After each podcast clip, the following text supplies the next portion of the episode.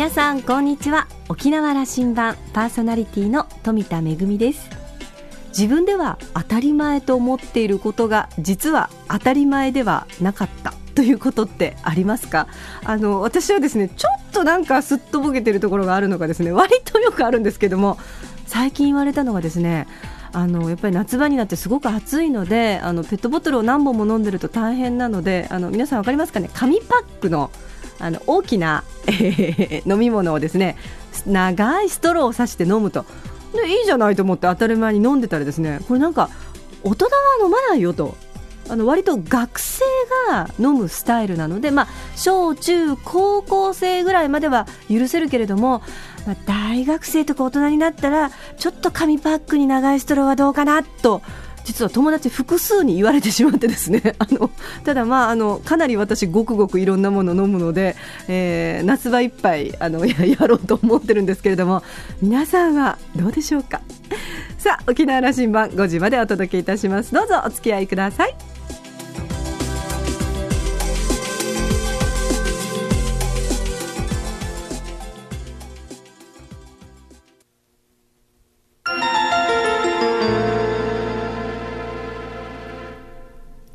那覇空港のどこかにあると噂のコーラルラウンジ。今週は浦添市長の松本哲司さんとラウンジ常連客で沖縄大学地域研究所特別研究員の島田克也さんとのおしゃべりです。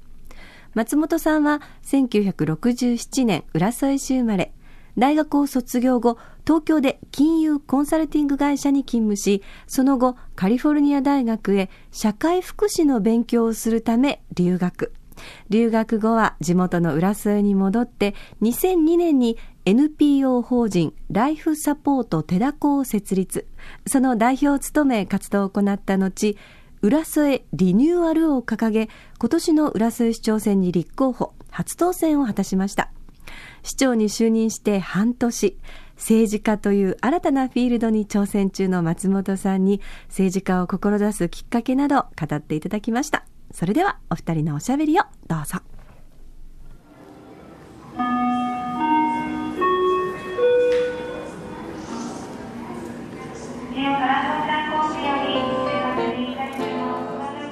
どうも松本さん。こんにちは。ようこそ来てくれました。いえもうお招きいただきましてありがとうございますこのラウンジには3年ぶりだと思いますよ。あそうですか。もうそんなになりますそう感じるか。いやつい3年前のことかと。どっちですか？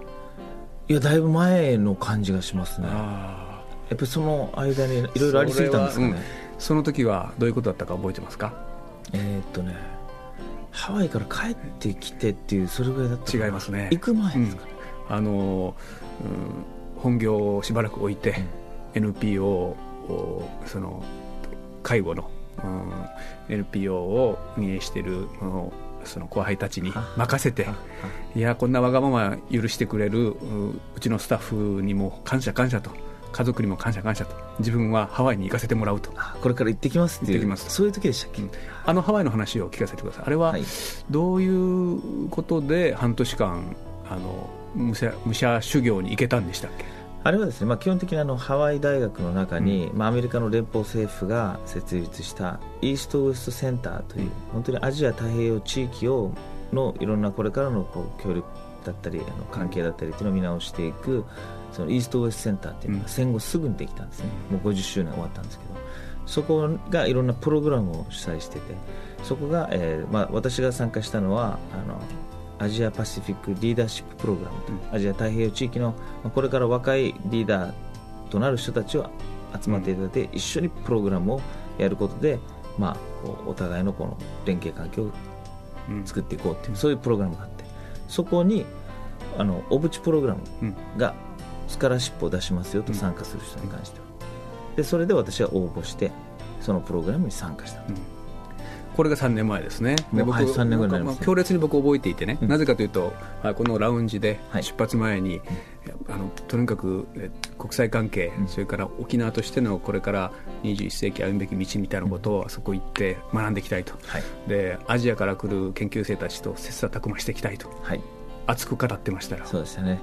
あのまあ、行ってから分かったんですけど日本からの参加者が私一人でしたから、うん。ちょうどまあ良かったといえば良かった、多分僕想像するにね松本さんあの空間であの半年間でね、それからアジア諸国から集まってきてる皆さんと交流する中で専門家の学者たちからの教授を受けながら沖縄の将来考える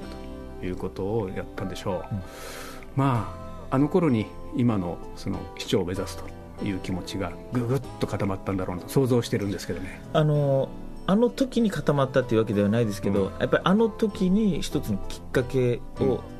まあ、もらったというか、うん。要するにですね、えー、と各国みな私は、まあ、なんとなくではないですけど参加した、あるいろんな思いを持って参加したんだけどもやはりその35人14カ国から人が集まってるんですよ。でやっぱり中国から来たりネパールから来たりインドから来たりパキスタンから来たり彼らはやっぱりみんなですね、帰って自分たちの国をこんな国にするんだと、アジアの中でこんな位置を占めたいんだと、うん。こういう問題をどういう解決していきたいんだって本当にちょっと大げさに言えばですよ。でうん。国家を背負ってきているっていう議論をするんですよ、うん。その時にやっぱり自分は単なるなんか一人来てハワイ来て一生懸命勉強しますって、うん。そんなんでいいのかなと。やっぱここでもらった刺激とか経験っていうのをどうやって自分の国だったりあるいは自分が暮らすうん島だったりにフィードバックするかっていうのは本当に大きな課題だな。とあのいやあの立ち返るとですねその沖縄もこれ今うんその小渕プログラムの趣旨もそういうことですよね。あの沖縄の将来を担う人たちに沖縄の未来を考えてこいというメッセージで送り出しているはい。これ基本的にはプロそうグラムです。よねであの過去にはねその沖縄語、まあ、戦後と言っていいかな。あの、うんいろんなプログラムで沖縄のリーダーたちがえーアメリカ特にあの中心としてはアメリカに出て行って勉強してくると。で帰ってきてリーダーになっていくというのはずっと。でかつその戦後すぐであったり、まあ、復帰前でやるとものすごくこう沖縄社会の危機感を持ってリーダーたち行ったはずなんですよ、いわゆるあのベイリューとかね。フルブライトとか、うあのあれの時代の人ですよね、それからするとやっぱりちょっと今、うん。いや松本さん経験してきたんだろうけどもちょっとこう豊かになってね。温度差は感じますね、ね日本の中でぬくぬくという部分もあったりしてね。あるでしょうね。だからやっぱりちょっとあのスカラシップもらって留学しに来たっていううん。軽いノリの人とやっぱりやっぱり他の外国からの生徒さんとの学生とのやっぱりその思いの違いっていうものはありましたね、であの帰ってきて僕はあの実は出発前に帰ってきたらまたラウンジに寄ってくださいという話をして約束をしてあの別れたんだが、はい。それでなかなか実現できなくてタイミングが合わずに今日になってしまいま今した。日で今日になったら立場があの、はい。はい。えー11万都市のお市長になって、このラウンジに来てくれたんですが、おかげさまではい、うん。ここまでの少しこの3年の、うん、じゃあその僕が知ってるハワイからの流れをちょっと振り返ってみてくれませんか、うん。ここに至る決意に至る、そうですね。やっぱりあのただそのハワイに行ってそのプログラムに参加してそういったメンバーと出会っただけじゃなくてですねちょうど私がハワイにいる時にあの尖閣の問題が出たんです、うん。尖閣の問題が勃発してそれはすごいやっぱりハワイでも話題だったんです特に中国からの学生もいるし日本からの学生もいるしそのハワイのそういう場でいろいろカンカンガクガクやるんですね。アメリカも入れて。これにフィリピンからの学生やベトナムからの学生がよく見てるわけですよ。この日中関係どうなるのかな尖閣どう出るのかなみたいな。そういうのをやっている中でやっぱりうちのアンチの学生がですねやっぱりちょっと違う立場なんですよ、中国の人からもこの沖縄のからの学生は沖縄はちょっと日本と違うと思ってるし日本人留学生も沖縄はちょっと沖縄は違うと思ってるし。だから面白い立ち位置ができたんですよね。だから日本人と中国人学生がこう議論する間にうちのアンチが入れるっていうの。ちょっと待て待てと、みんなこんな大騒ぎしてるけどあの尖閣はそもそも沖縄なんですよみたいな話からですよ、うんだからちょっと待ってと。沖縄外して議論しないでみたいなところがあるんです。でやっぱり両方ともですねやっぱりちょっとあお互いね言うこと聞かないんですよ相手のうん言い分を、だけど沖縄の言い分はちょっとやっぱり耳を傾けてくれる。そういった立場があるのでそういったことも踏まえてやっぱりこの沖縄の沖縄をの未来をどう考えるってことは本当にこの国の未来を考えるっていうことになるんだなということを考えたでそういうことを思いながらやっぱり沖縄に帰ってきてさあいきなり私が日本の未来だとか沖縄の未来だとかっていう前にやっぱり自分がしっかりと今介護をやってきて福祉をしてきて本当に浦添という町で生まれ育ってこの大好きな浦添の町に何ができるだろうってことを考えた時にやっぱり市長っていうのはその延長線上の一つの選択肢として、まあ、当然のごとく出てきたというあのはい。あのいやそこからという意味ではすごく重責のところから始まったわけですよ、はい。あのはい、大きな責任を負うところに、えー、2月10日でしたね、はい、就任は、うん、であの選挙戦はこれあの沖縄中がもちろん注目したしある意味あの日本本土からも、はい、どういうリーダーを選ぶのかなと見られていた。というのは、えー、3期務められたもうまさに地域のリーダーの義馬さん。それから、えー、政治政党全政党がほぼ全政党が支持した西原さんを破った、まあ、市民派の松本市長誕生と、おあの短めにあの選挙戦を振り返ってみてくださいまずですねやっぱりまず一つは意外と選挙戦っていうのはドタバタとしてて、うん、この候補者本人はですねあんまり状況分析とかもできていないっていうところはあったんですけどやっぱり終わってみていろんな新聞見たりいろんな人の話を聞いたりしていく中でああそういう構図だったのかっていうのが後から自分でも分かってくるっていうことなんですけどもやはり一つ大きかったのはこのやっぱり浦添の市民がやっぱり何かを変えたいっていう思いはあったと思うんですよね。まあ、もちろんあの前市長が3期やってたので4期目4回させるんじゃなくて変えたいっていうこともあった、だけどもうお一方の候補者は、まあ、一緒に教育長をやってきてあのずっと公務員として市役所をやってきてその延長も市民は否定したとだからやっぱり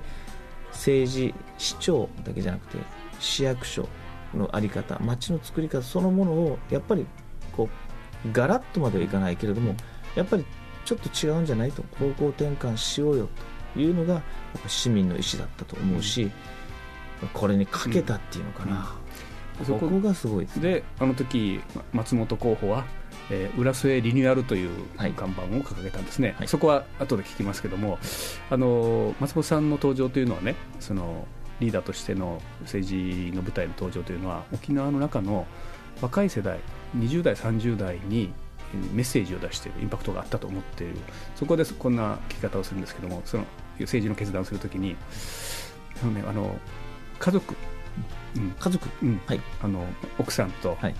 子供たち、今上は何歳から、えー、子供は3人おりましてですね、うん、上が、えー、高校2年生、うん、その政治にこう踏み出すという時に家族の反応を聞かせてこっそり。あまずですねやっぱり子供たちは、あの嫌がってましたね、なんか、まあ、ちょっとやめてじゃないけど恥ずかしいっていうんですかね、まあでもあの、まあ、この高校生の長女とか中学生は少し分かってますけど、まあ、小学生はあんまり意味が分かってないので、うん、市長選に出るっていうことがどういうことかよく分かってないのでポスターなんかが出てから一体あれは何だと。あの、うん、恥ずかしいみたいなことはありましたね、うん、何気に喋ってますね、た特にあのやっぱ女の子は多感な年齢でもありますしね、あの嫌がってましたね、僕は奥さんとはお会いした、あの選挙戦のところで。もうやるって言うんだからもう応援しますよと。そうですね、まあ、うちのあの、はい、家内はどちらかというともうなんかもう決めたんだったら突っ走りなさいっていう、そういう性格の人ですから、うん、ここはねあの今ラジオ聞いててあの30代特にこの前の那覇市長選挙でも、ね、うん、えごめんなさい市議選挙でもね、うん、政治を志す若い世代が増えてきてるんですよ。これすごくいいことだと思っていて、それは松本さん責任大きいよ、うん。どういう私に責任があるそれはつまりあのいやいい人材が政治の世界に入ってきてほしい、うん、これは共通でしょ？共通ですね、うん、なので松本さん見てるんですよ。あのですねやっぱり私はその政治を志すっていうことも大切。選挙に打って出るってことも大切。だけどもう一つやっぱり皆さんに伝えたいのはもし仮にここでうまくいかなかったとしても、うん、あのやっぱりそれをなんか深刻なその人生の大きな汚点としない時代を作るべきだと思っております、うん。うん、やっぱりちょっと先輩方年配の人たちに話をするとやっぱり選挙で落ちるとも人生終わりだよみたいなニュアンスなんですけどやっぱりこれからの方たちはもっとライトにではないですけど、やっぱりその挑戦してほしい、今の口調はそんな感じがするね。いやそれはでも僕らっていうかあのやっぱり政治ということはね一つ川を渡るという印象がやっぱありますよまだ日本社会の中でね。それはそうじゃない方があの幸せなんだ幸せな社会作れるんだということですね。だと思います。の方がいいんだと、うん、やっぱりすごく今やっぱりその特に若者があの選挙に挑むっていうことのこのハードルの高さ、うん、あまりにも高すぎないかというのはあります。それはまあ、あのお金だけのことじゃなくて、うん、あの精神的なこととかやっぱ人の噂とかですね。やっぱり先輩方はやめなさいと、うん、もう中にはですねそんなみっともないっていう言い方をする人もいるんですよね、うん、やっぱり要するに政治というものがどれだけ有権者の中でこう意味嫌われている存在であるかっていうこともやっぱり挑戦してみて実感するっていうんですかね、だからやっぱりただでもそう思っていう事実はあるかもしれないけどそうであってはいけないと私は思ってるんですね。やっぱり政治っていうのは確かに難しい。非常に複雑。人間関係も難しいし汚い部分も確かにないとは言わない。けれどもやっぱりだからこそ最もピュアな最も人間らしい最も何て言うんですかね人間としての本質の縮図の世界だと私は思っているんですよ、だからこそそこに若者たちがどんどん挑んでいく。で悪戦苦闘しながらでも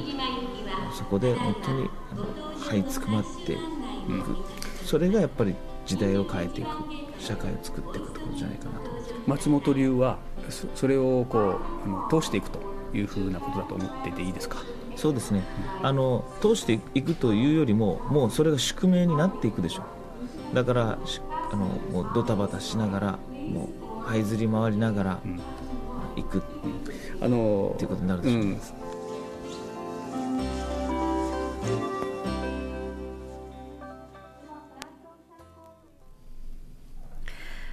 選挙の期間中、そして市長として当選されてからも、まあ、先輩方からのいろんな声が聞こえてきたんだなというのがよくわかりましたね。でも確かに政治の世界って複雑だし、なんとなく難しそうだし、なんかこう、いろんな隠してることがあるんじゃないかとか、いろんなこと私たち思ってるんですけれども、でも、あの、松本市長のお話の中でも、だからこそ、最も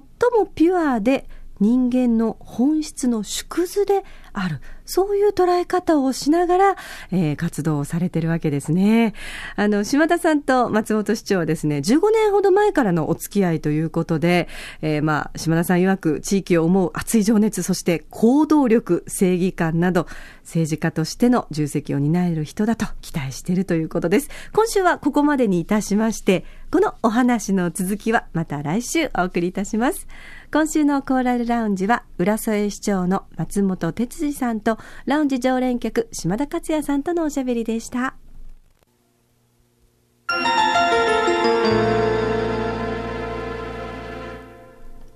めぐみのあしゃぎだよりのコーナーです。えー、先日、海外から来た友人が沖縄本島だけじゃなくて離島も楽しみたいということで、離島でキャンプをしたいと言い出したんですね。えー、どんなところに連絡したらいいんだろうって私分からなかったんですけれども、彼らのガイドブックの中にはちゃんとですね、いろんなキャンプ場の情報が載っておりました。で、私はですね、あの、自分があまりよく知らないもんですから、えー、そんな予約しなくても大丈夫じゃないみたいな感じだったんですが、彼らがですね、いや、予約した方がいいらしいよということで電話をかけてみますとびっくりしました。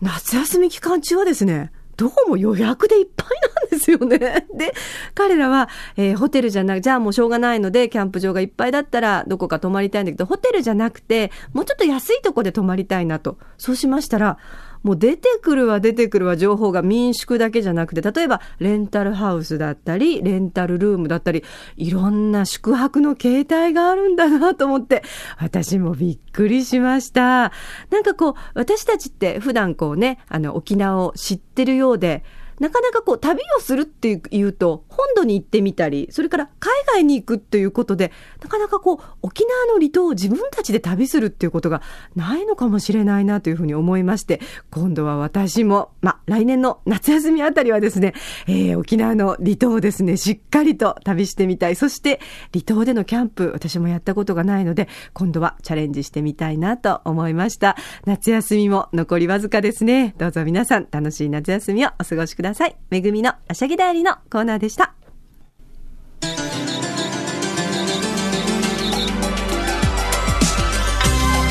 沖縄羅針盤では皆さんからのメッセージやこんな方をコーラルラウンジに呼んでお話を聞いてくださいというゲストのリクエストもお待ちしております。宛先は864アットマーク r 沖縄 .co.jp 864アットマーク r 沖縄 .co.jp です。懸命に沖縄羅針盤と書いて送ってきてくださいお待ちしております